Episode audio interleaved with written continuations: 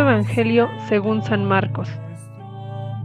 En aquel tiempo Jesús entró en una casa con sus discípulos y acudió tanta gente que no los dejaban ni comer. Al enterarse sus parientes, fueron a buscarlo, pues decían que se había vuelto loco. Los escribas que habían venido de Jerusalén decían acerca de Jesús, Este hombre está poseído por Satanás, príncipe de los demonios, y por eso los echa fuera. Jesús llamó entonces a los escribas y les dijo en parábolas, ¿Cómo puede Satanás expulsar a Satanás? Porque si un reino está dividido en bandos opuestos, no puede subsistir. Una familia dividida tampoco puede subsistir. De la misma manera, si Satanás se revela contra sí mismo y se divide, no podrá subsistir, pues ha llegado su fin. Nadie puede entrar en la casa de un hombre fuerte y llevarse sus cosas, si primero no lo ata. Solo así podrá saquear la casa.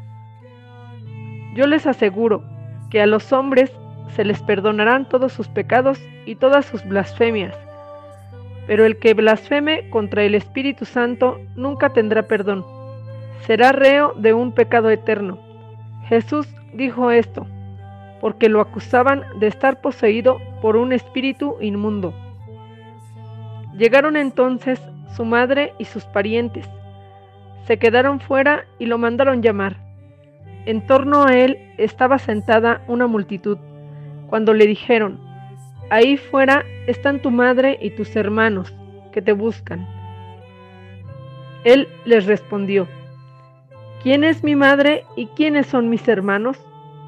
Luego, mirando a los que estaban sentados a su alrededor, dijo, Estos son mi madre y mis hermanos, porque el que cumple la voluntad de Dios, ese es mi hermano, mi hermana y mi madre. Palabra del Señor.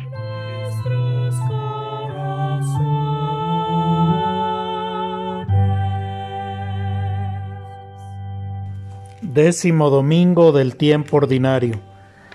Después de haber celebrado la solemnidad de la Santísima Trinidad y la solemnidad del cuerpo y la sangre de Cristo el jueves pasado, hoy la liturgia nos presenta varios campos de reflexión para nuestro crecimiento espiritual.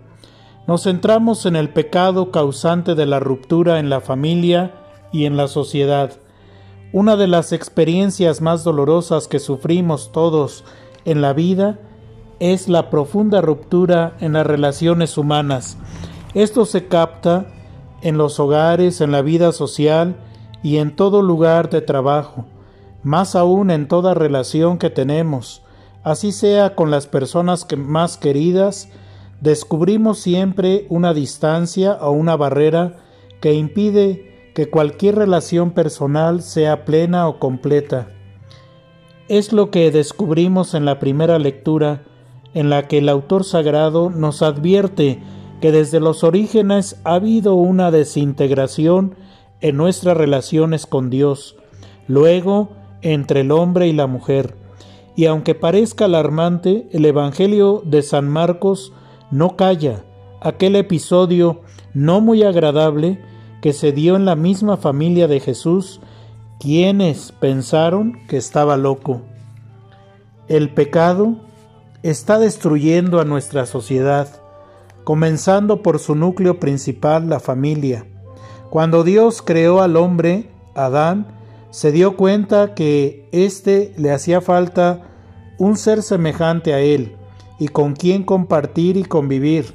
Le creó a Eva, pero el pasaje del Génesis que hemos escuchado Hoy nos muestra aquel terrible episodio en el que Adán, después de pecar y verse descubierto, echa la culpa a Eva y ésta traslada la culpa a la serpiente.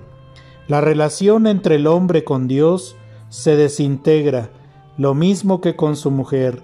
Más adelante nos encontramos con el problema entre los hermanos Caín y Abel. Es una armonía familiar rota, producto del pecado que entró en el corazón del género humano.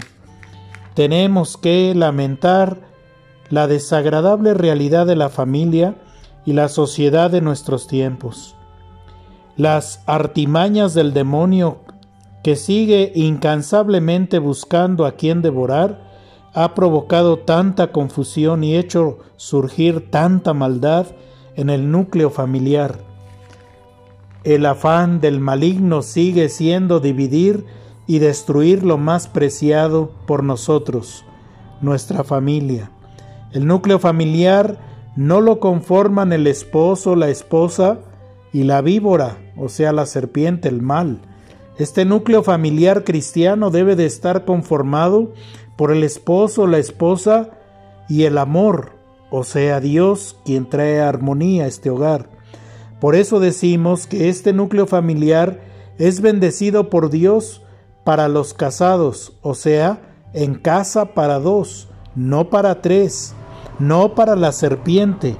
Y por otro lado, el pecado en la familia va minando la armonía familiar, destruyendo los valores y generando conflictos que luego se trasladan a la sociedad misma, donde tienen muchas veces el origen la corrupción, la deshonestidad, el ser irrespetuosos, el origen de los vicios, la envidia, el egoísmo. Por eso hemos de luchar en la familia por sacar este tipo de serpientes. Lo malo es que lo anormal se va volviendo normal y lo sano y bueno se va volviendo a veces anticuado o fuera de lugar. Pero recordemos que Dios, que de Dios procede el perdón. Por eso hemos clamado esa misericordia de Dios con el salmista. Y en medio de la confusión y el conflicto aparece el Evangelio con un mensaje de esperanza Jesús es el fuerte, el único que nos ayuda a vencer el mal y a devolvernos nuestra comunión con Dios. La comunión con Dios y con el prójimo es todo lo contrario del reino del pecado que experimentamos en el mundo. Por eso en la familia debemos de comenzar primero por inculcar buenos valores a los hijos desde pequeños. Segundo, se enseña con el ejemplo y el testimonio. Los hijos son como esponjas que todo lo absorben. Tercero, ser auténticos en la vida, luchando por la fidelidad entre los esposos, contrario a vivir una doble vida. Cuarto, no andar abriendo sucursales, sino ser fiel al matrimonio, aunque cueste porque sabemos que vale la pena. Y quinto, en el Evangelio escuchamos quién es mi madre y quiénes son mis hermanos, aquellos que cumplen la voluntad de Dios. ¿Y cuál es la voluntad de Dios? Es hacer una donación de nuestra vida a la causa de Dios. Y para saber cuál es la voluntad de Dios, en familia se nos invita, primero, a leer la palabra de Dios en familia y a vivirla. Segundo, a orar, a ser hombres y mujeres de oración, no solamente un día, sino todos los días, pidiendo a Dios descubrir siempre su santa voluntad. Tercero, vivir y experimentar la vida de Dios en los sacramentos, que son un encuentro con el Señor.